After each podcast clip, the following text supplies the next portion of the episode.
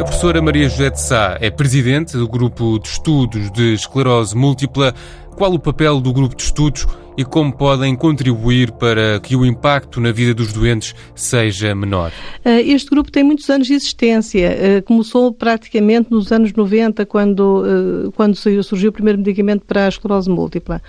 é, juntou as pessoas, os neurologistas que nos hospitais se dedicavam à esclerose múltipla, tinham algum interesse ou tinham esses doentes na consulta, na, nas suas consultas, diferenciaram e organizaram as mesmas com uma equipa multidisciplinar sempre que possível, com enfermeiros e psicólogos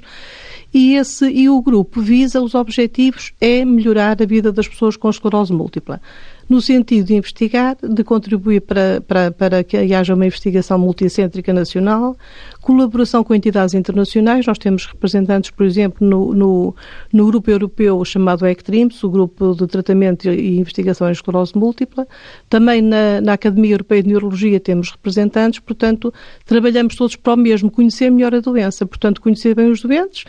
fazer revisões da nossa casuística de forma a sabermos, enfim, qual é, eh, eh, se em Portugal ou se nas regiões portuguesas eh, o que estamos, os doentes que temos são semelhantes àqueles que existem noutras regiões do globo, contribuir também para os estudos epidemiológicos, portanto temos assim um papel e também ter alguma intervenção social no sentido de, não só ao nível do Ministério, mas também das estruturas sociais, contribuir tanto quanto possível para sermos interlocutores e fazermos ouvir a, a, a nossa voz, ou melhor, a voz dos doentes através de nós, não é?